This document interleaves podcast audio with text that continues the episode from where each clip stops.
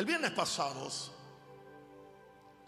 por esas causal, causalidades, no casualidades, del Espíritu Santo, empecé a hablar acerca de la dimensión del Espíritu Santo. Y fue algo que Dios me lo dio muy personal y hizo mucho efecto en las personas que lo han escuchado. Lo que yo creía que era un mensaje, el Señor me dio instrucciones para que el domingo en el culto de las once le añadiera otro aspecto a ese, a ese mensaje de la dimensión del Espíritu. Y fue un mensaje acerca de la sangre. Y hoy creía que iba a predicar un mensaje diferente, pero hoy, en mi tiempo de búsqueda y de oración, el Espíritu Santo me despertó un mensaje que ya con esto, tanto así que arreglé los títulos y puse una serie, que la serie se llama La Dimensión del Espíritu Santo. Y este es el tercer mensaje de esa serie. La serie se llama Dimensión del Espíritu Santo. Pero hoy vamos al número 3 y posiblemente seguiremos esta línea los viernes. Porque hay una palabra que yo percibo que el Espíritu Santo suavemente, sin mucha presión, nos quiere dar, nos está sembrando en el corazón. Para que empecemos a soñar los sueños de Dios. Para que empecemos a ver lo que el Espíritu Santo está viendo y nosotros necesitamos, no para mí simplemente, sino para hacer las obras de Dios en esta tierra. Porque grandes cosas, grandes cosas Él va a hacer. Grandes cosas Él va a hacer. Grandes cosas Él va a hacer. Su nombre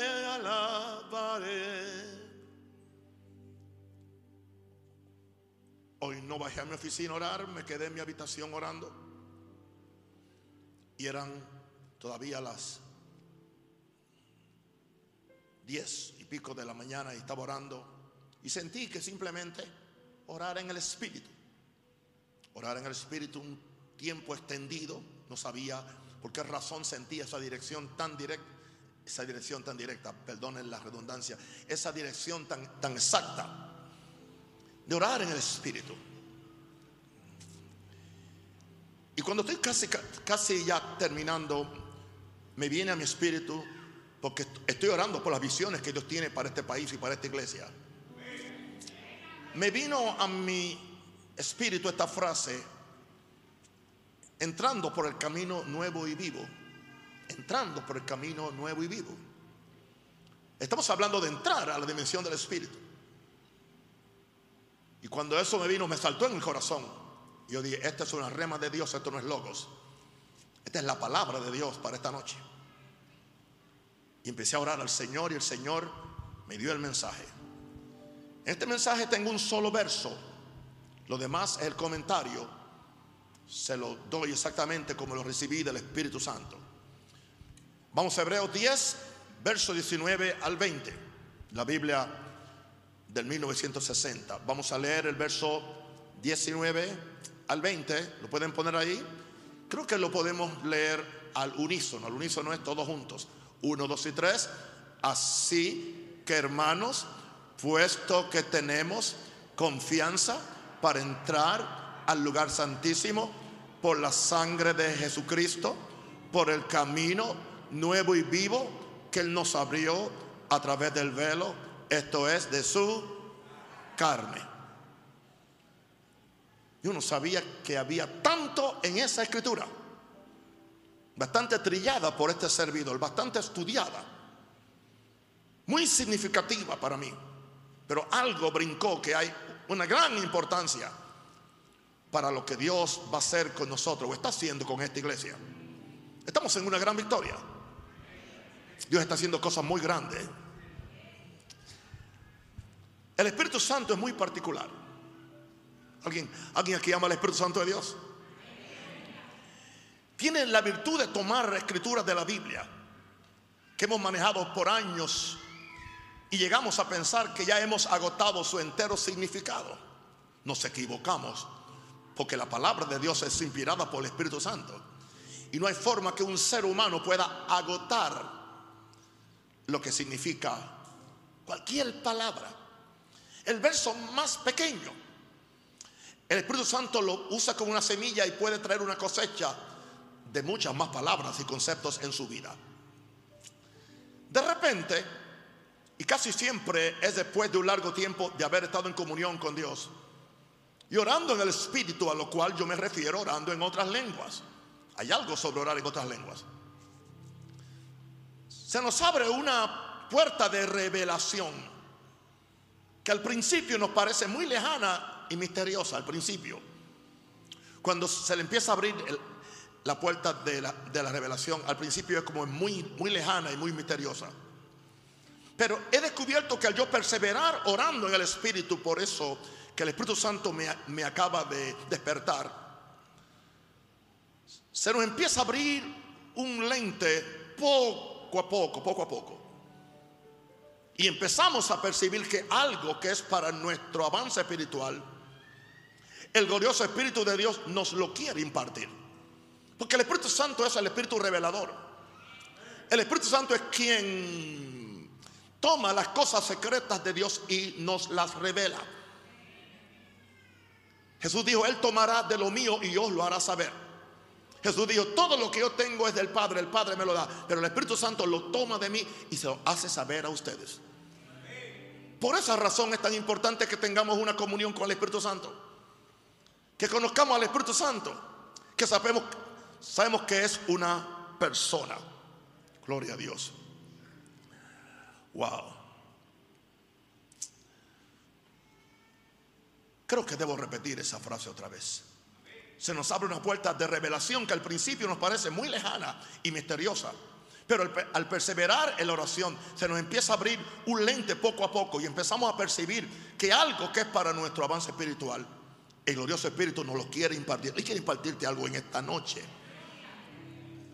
Estamos hablando de, de la dimensión del Espíritu Santo, no la dimensión de la mente. Donde ya hemos dicho tantas veces que ahí es que están todas las cosas que Dios ha preparado y destinado para los que son los hijos de su nueva creación. Cosas que uno vio, ni oído, escuchó, ni ha subido al corazón de hombre, están preparadas para nosotros. Ya, desde la semana pasada, hace, siete días, hemos considerado cómo tenemos que creer que todo está hecho. Puede ir al púlpito no un rosario y encontrar el mensaje. Ya entendimos que todo está hecho. Y solo, hay que creerlo porque ya Dios lo preparó para los, que lo aman. Vimos también el segundo mensaje del domingo a las 11 de, la mañana, que es necesaria la obra de la sangre de Cristo en nuestra conciencia para ser limpio de las obras muertas en nuestra conciencia, obras de nuestra creación que no salieron de Dios. Estoy básicamente resumiendo la nota principal del mensaje de las 11 el domingo pasado, día 3 de octubre. Vimos también en el segundo mensaje que es necesaria la obra de la sangre de Cristo en nuestra conciencia para ser limpio de las obras muertas en nuestra conciencia, obras de nuestra creación que no salieron de Dios. Y esto me lleva hoy entonces a el tema entrando por el camino nuevo y vivo. Tres ideas Piense que empieza diciendo, hermanos, teniendo libertad para entrar en el lugar santísimo. Ahí nos paramos. Libertad, diga lugar santísimo. Así que de lo primero que yo quiero explicar es la dimensión del Espíritu. Es un lugar santísimo. No se equivoque. Tiene que haber santidad. ¿Por qué? Es el lugar santísimo porque este lugar o dimensión del Espíritu es el lugar de residencia de Dios, es donde Dios reside, porque Dios es santo. Este lugar santísimo es el lugar de entronamiento de Cristo, donde Cristo está en su trono, sentado a la diestra del Padre. Y este lugar de la dimensión del Espíritu es, el lugar santísimo es el lugar de operación del Espíritu Santo. Es ahí donde el Espíritu Santo entra a sacar todo lo que está ahí de Dios con el expreso propósito de enseñarnos y manifestarnos a nosotros. De, de, forma que todo lo que hemos hecho hoy salió de ese lugar que se llama el mundo espiritual. Ahora, estamos viendo que dice el lugar santísimo. Nos están invitando a entrar al lugar santísimo. Que tenemos libertad para entrar en el lugar santísimo. Y no es que nos vamos a morir a, ir al cielo. Eso indica que Dios requiere un nivel de santidad comparado con lo que Dios es. Dios es santo. Hay una escritura que dice, ¿quién morará en las alturas? ¿Entiende? Es el santo, el puro, el que camina en santidad. Así que Dios requiere, o sea,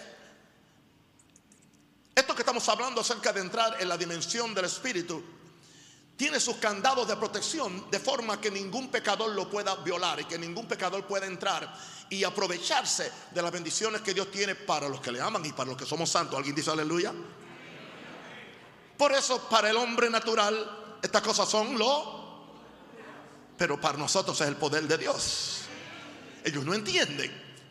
Cuando tú le dices que pasas tres horas orando en lengua para que el Señor te hable de, de un verso y después te da un mensaje de tres puntos y que eso bendiga a todo el mundo.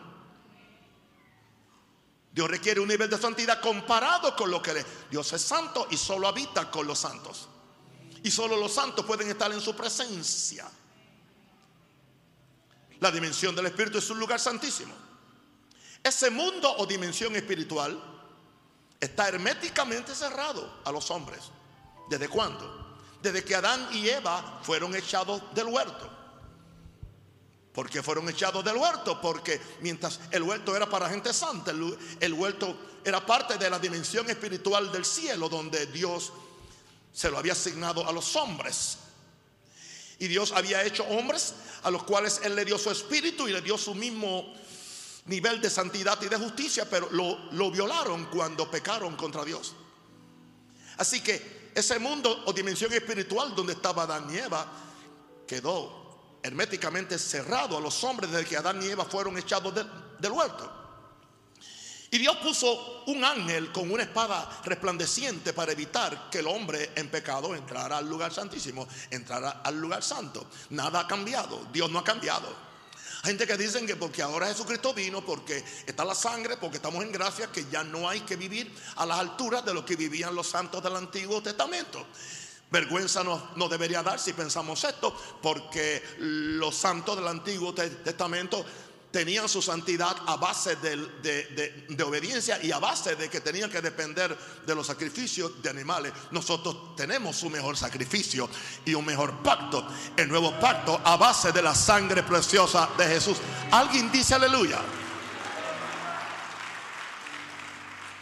Ahora, en el Antiguo Testamento, para cualquier hombre entrar ahí al lugar santísimo, y estamos hablando ahora del lugar santísimo que primero estaba en el en, en el, uh, la tienda o el tabernáculo que hizo Moisés y después estuvo en el templo de Salomón, que estaba dividido en tres, en tres departamentos. Estaba el, el, el santuario, o sea, el, el atrio, estaba el lugar santo y estaba el lugar santísimo.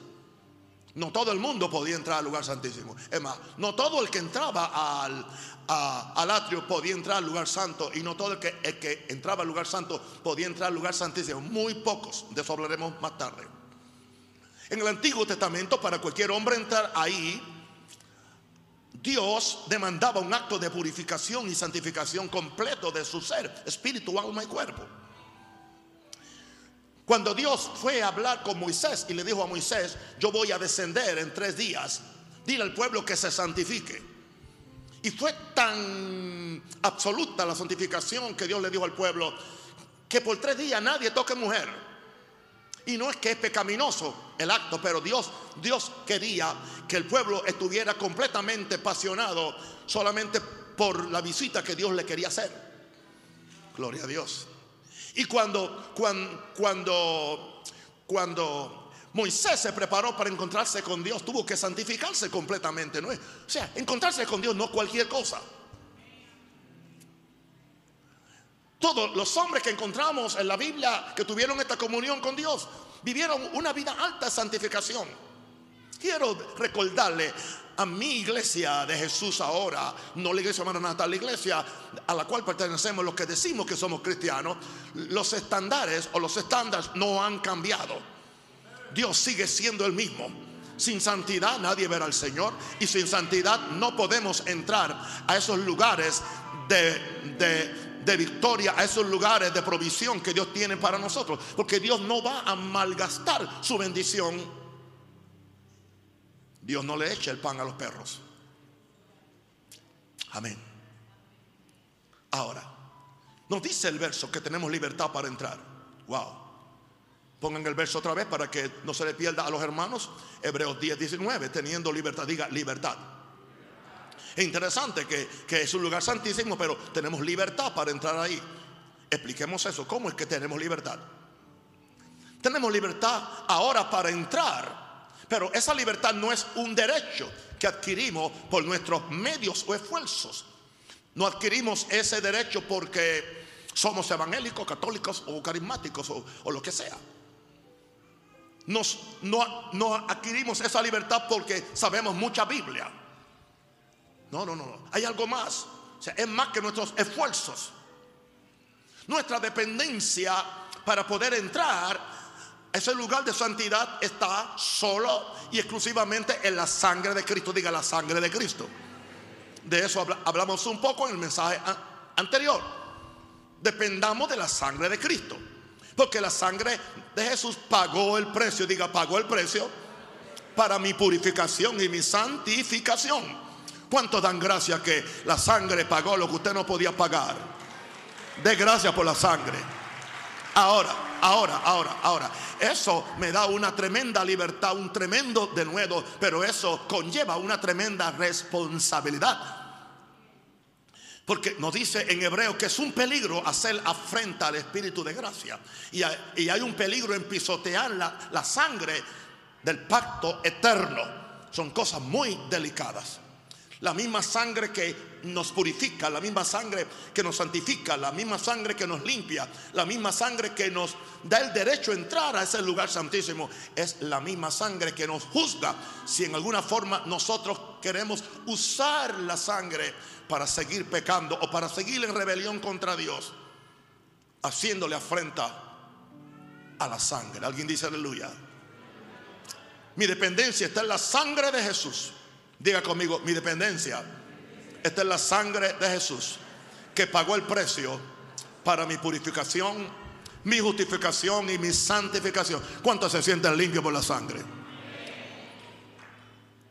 Ahora, ¿cómo es que entramos? Por la fe en su sangre. Dos cosas. No es una sin la otra o la otra sin la una. Por la fe en su sangre y por nuestra obediencia, diga obediencia obediencia que a la gracia de Dios.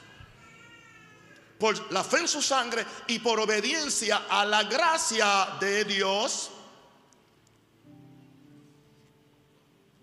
Para limpiarnos de toda inmundicia y contaminación, somos aceptos para entrar con libertad a esta dimensión espiritual de la cual estamos hablando. Diga por la fe en su sangre.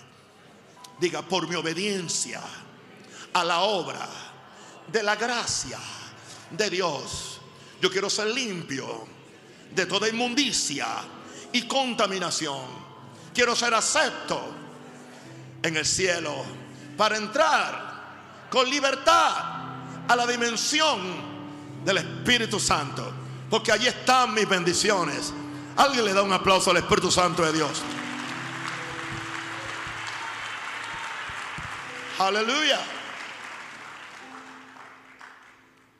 ¿Están recibiendo algo? Otra vez vamos al verso para que entremos al segundo punto del mensaje. Leamos el verso. Así que hermanos, Hebreos 10, 19. Le está hablando hermanos, no a primos. Ustedes son mis hermanos, no mis primos, ok. Así que hermanos, teniendo libertad para qué? Alguien quiere esa libertad. ¿Sabe la riqueza que hay en ese lugar? ¿Sabe las cosas buenas que Dios tiene para los que le aman? Y ahora nos, ha abierto el camino. Nos ha, nos, ha limpiado la, conciencia y ahora nos dice que hay libertad para entrar por la sangre de Jesucristo. Pero nos dice que es por el camino nuevo y vivo. O sea, es nuevo y es vivo. Que Él nos abrió a través del velo. Y, y dice que ese velo es su carne. Eso se lo voy a explicar porque está usando la palabra velo ahí. No se vayan de aquí en su mente. Que ese aquí espiritual mi cuerpo. Segunda parte del mensaje. Entramos por un camino nuevo y vivo. ¿A alguien le gustan las cosas nuevas? A mí me gustan. Aunque mi traje tiene 20 años de edad, pero me gustan las cosas nuevas. Un hombre, diga un hombre. Un hombre, Adán, cerró el camino. ¿Qué hizo Adán? Cerró el camino. ¿Cómo lo hizo? Por su desobediencia. Pero otro, pero otro hombre, ¿quién es ese otro hombre que abrió el camino? Jesús. Uno lo abrió, uno lo cerró por desobediencia, el otro lo abrió con obediencia. Entonces, si tú te crees que la desobediencia de Adán que cerró el cielo va a permitir que tú con tu desobediencia te quedes con el cielo abierto, estás totalmente equivocado.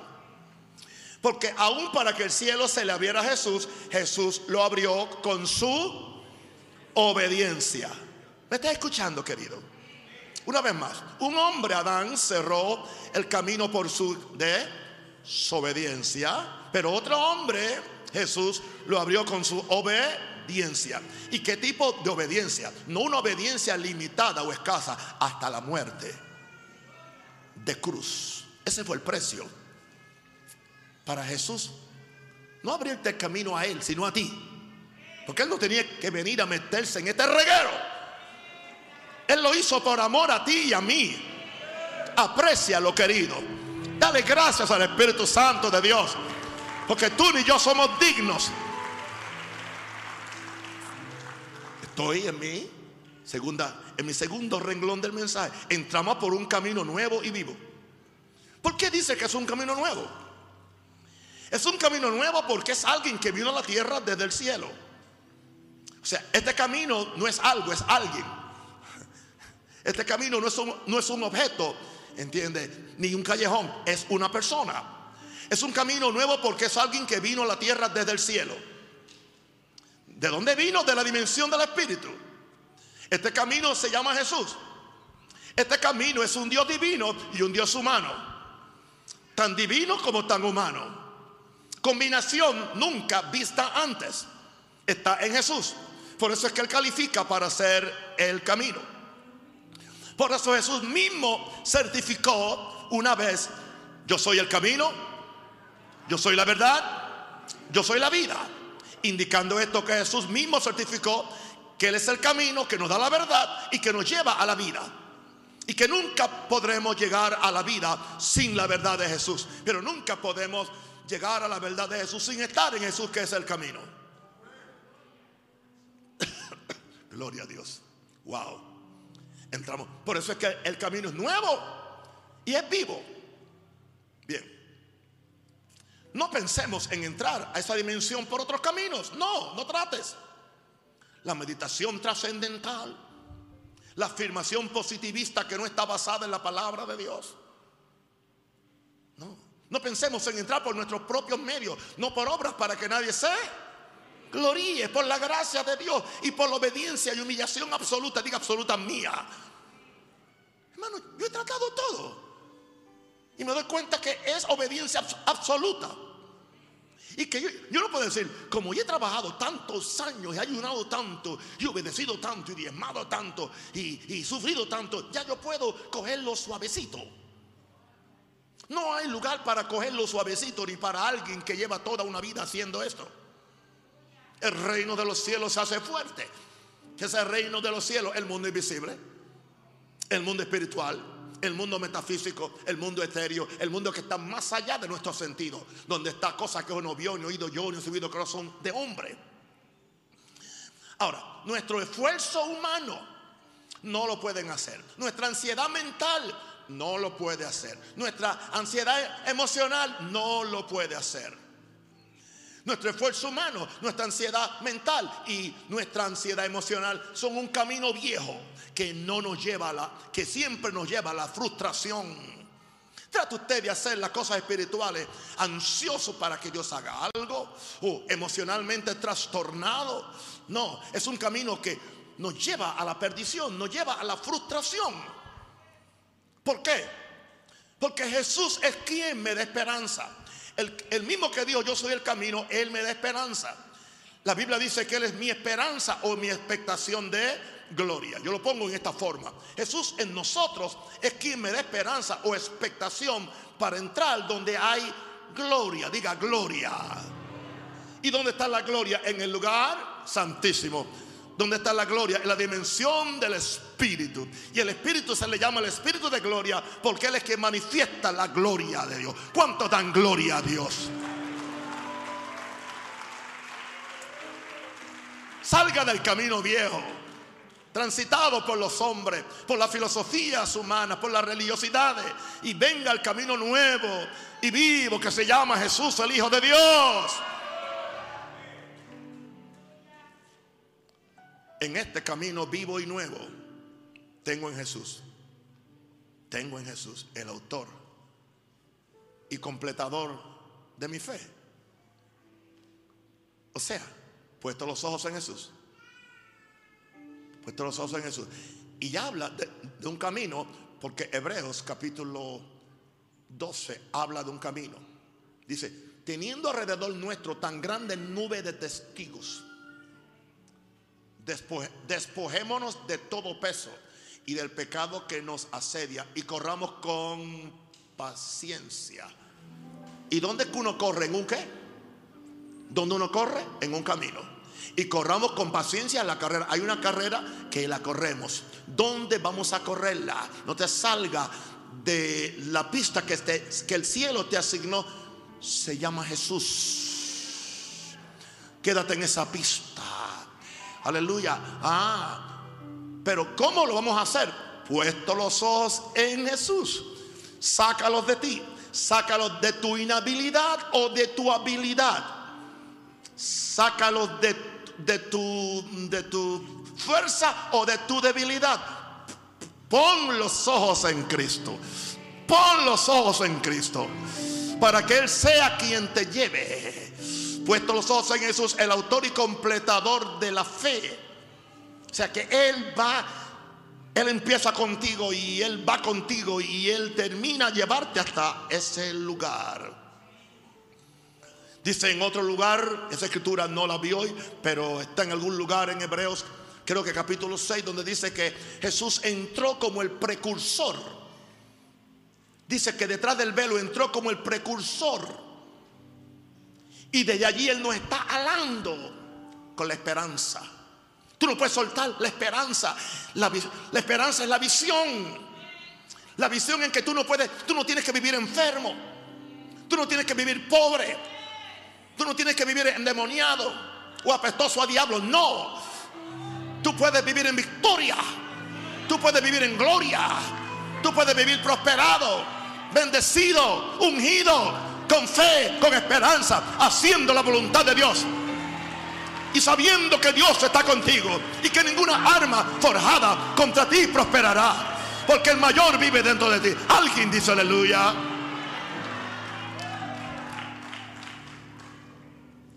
Gracias, Padre. Gracias, Padre. Mientras yo oro esto, ore en el Espíritu Santo si tiene lenguas. Ore.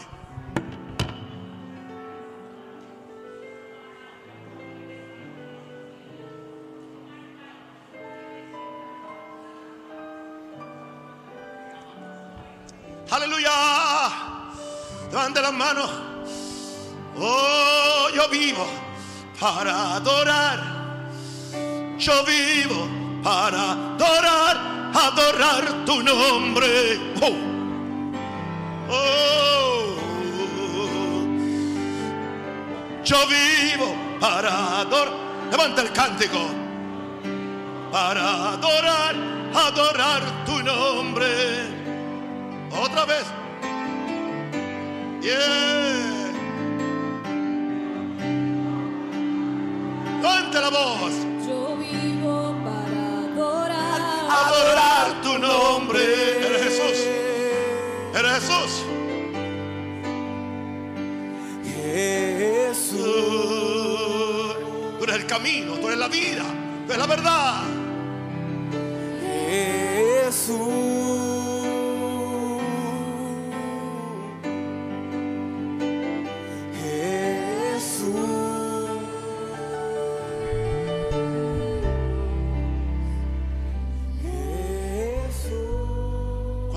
Glorioso Espíritu Santo me dio ese verso para que yo lo trajera hoy. Esta fue la, la parte más difícil para mí entender. Decirme que yo entro a través del velo de su carne. ¿Cómo es eso? Vamos a leer otra vez la escritura, piloto de esta noche, por favor. Estamos en Hebreos 10, 19 al 20. Así que hermanos, teniendo libertad para entrar en el lugar santísimo, por la sangre de Jesucristo, versículo 20, por el camino nuevo y vivo que Él nos abrió. Mira dónde está el camino, a través del velo. Y me dice que el velo es la carne de Jesús. ¿Sabe cuántos años yo llevo pensando en esa carne de Jesús? Que es el velo que se rompió para que yo entrara a la dimensión del Espíritu. Y nosotros no queremos sufrir.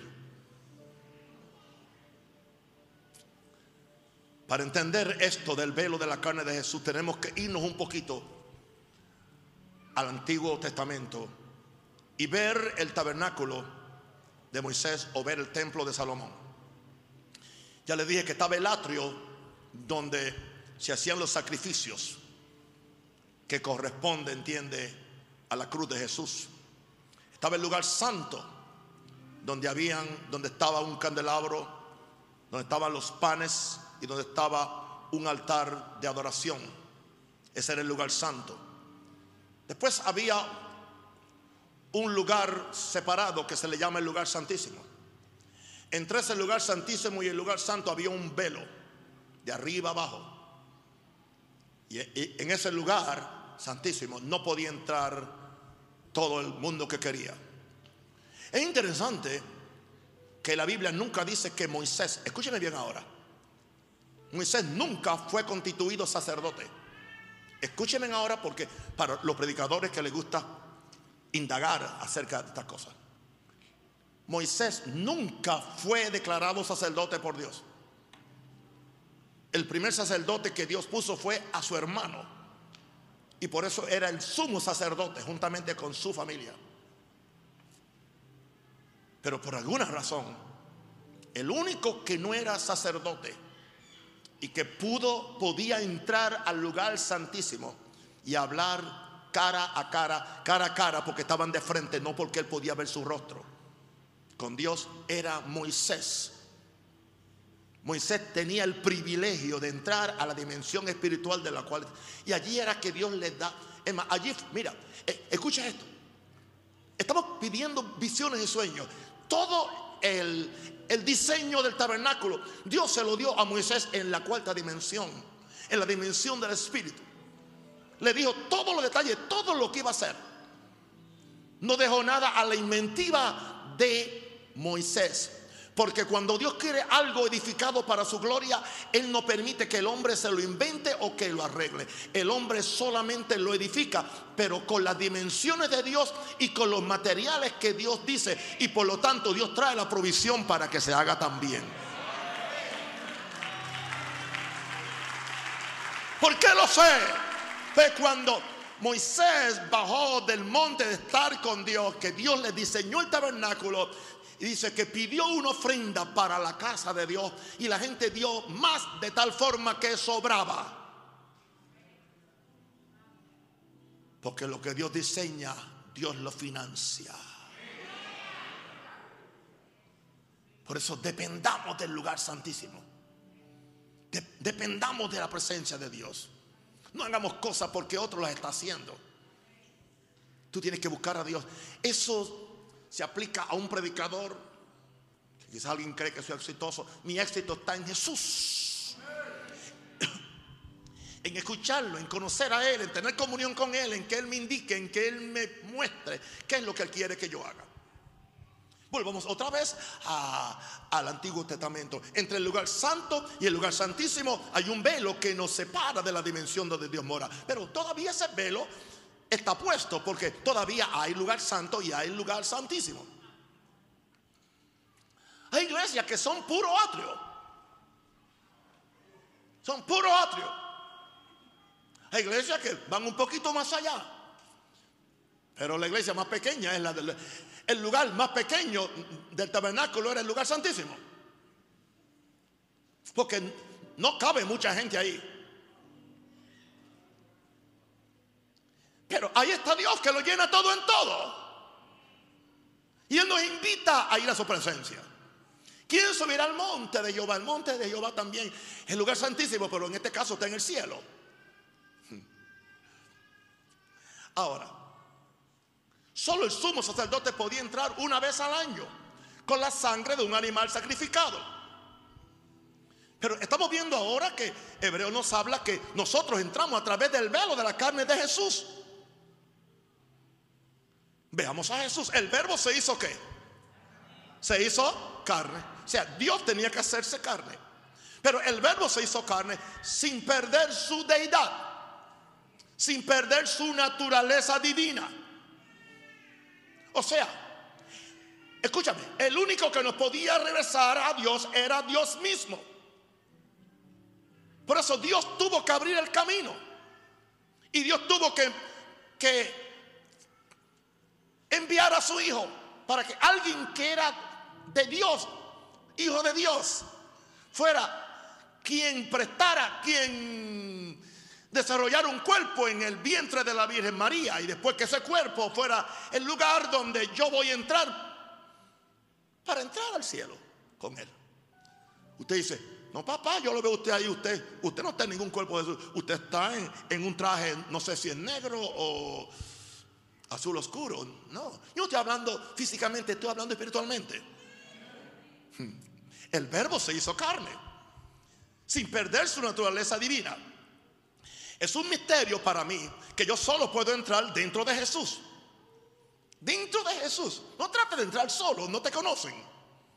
Mira, a ti nadie te conoce en el cielo. Y el diablo ni te respeta.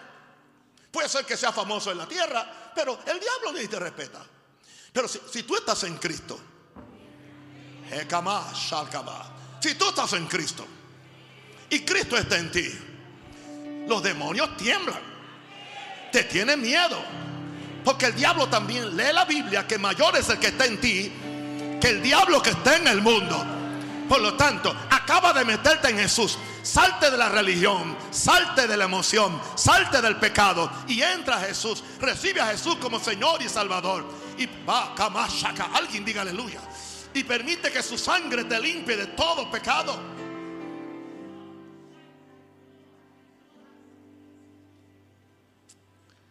Una otra vez. Es un misterio para mí que yo solo puedo entrar dentro de Jesús, lo cual me lo asegura la palabra. Si alguno está en, la palabra en, ¿qué significa en español? Dentro. Si alguno está en Cristo. Si alguno está dentro de Cristo, wow, o sea que yo estoy cubierto por Cristo. ¿Soy nueva? Amén. ¿Cómo es que usted es nueva criatura? ¿Dentro de quién? De Cristo. ¿Cómo es que usted entra? Por medio de su carne. Por ahora, el velo, entienda ahora que ahora viene algo que es revelación. El velo de carne de Jesús, porque dice que la carne era el velo, la carne era el velo. Nadie podía ver el lugar santísimo de Jesús porque su carne, a Jesús so- solamente podían ver el lugar santo por fuera, ¿entiende? Pero nadie podía ver lo que había dentro de él el lugar santísimo. Porque había un velo que escondía el lugar santísimo. Era su cuerpo y su carne. ¿Me estás entendiendo? Ahora, el velo de carne de Jesús fue roto en la cruz. ¿Se acuerdan que cuando Jesús expiró, el velo del templo se, se rajó. ¿Por qué? Porque ya Dios dijo, hay que dejar que la gente pase. Y Jesús vino a romper. El hecho de que el velo del templo se rompió era un, un símbolo de lo que estaba pasando en la cruz del Calvario cuando eh, el velo de carne de Jesús se rompió, se partió. Cuando le metieron eh, la espada o la lanza por el costado, se rompió el velo. Cuando le clavaron los clavos, se rompió los pies, se rompieron las manos. Y ahí, dentro de la serie de Jesús, es que tú vives. Tú tienes que, tú tienes que quedarte dentro de Jesús. Por eso es que sin derramamiento de sangre, sin tú entender el, el, valor de la crucifixión, el valor del Cristo crucificado. Evangélicos que le tienen miedo a ver una foto de Cristo colgada en la cruz. Puse uno al otro día por poco me crucifican por Facebook. Aleluya. Qué interesante que pueden tener una foto de su abuelita que hace 15 años que se murió. Y tu abuelita no puede perdonarte a ti ni, ni el pecado, ni el pecado de una hormiga puede perdonar. ¿Por qué tú no puedes tener una foto de Jesús? Aleluya. Tú no estás adorando eso. Simplemente tú estás viendo. Tú estás recordando. No se me queden así tan... No puedo decir tan católico porque los católicos sí dirían amén a mi mensaje, ¿entiendes? Tan evangélico me decís. No se, no se queden así tan evangélicos. Den, den un aplauso a Jesús.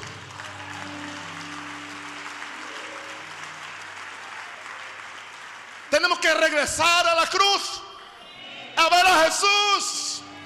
A verlo sangrando. Derramando su sangre.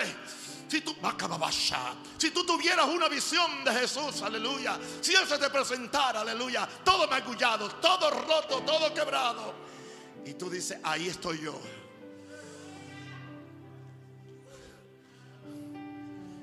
Como yo dije en un cántico acerca de que estoy en la de Jesús, algo así. Sí, Señor, yo estoy en. Diga, yo estoy en de Jesús. ¿Quieres entrar a su presencia? Gracias, Padre. El velo de carne de Jesús fue roto en la cruz. Y por la apertura de sus heridas se abrió el camino. Se abrió el camino. ¿Por qué? ¿Por qué se abrió el camino? Porque lo que salió cuando se rompió ese velo fue la sangre. Y la sangre es la que me abre el camino. Para yo entrar a la presencia de Dios. La dimensión del Espíritu.